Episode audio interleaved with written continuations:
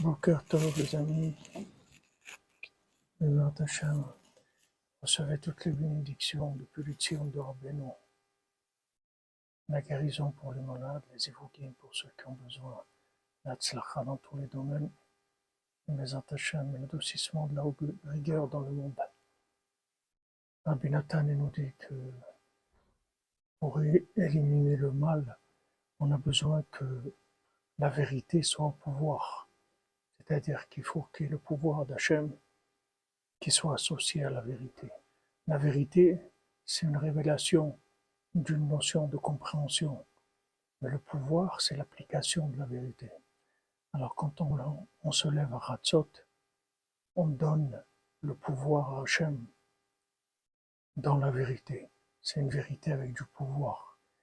Parce que quand on se lève à minuit à Ratzot, on se lamente sur la destruction de la maison d'Hachem, du temple qu'est la maison d'Hachem.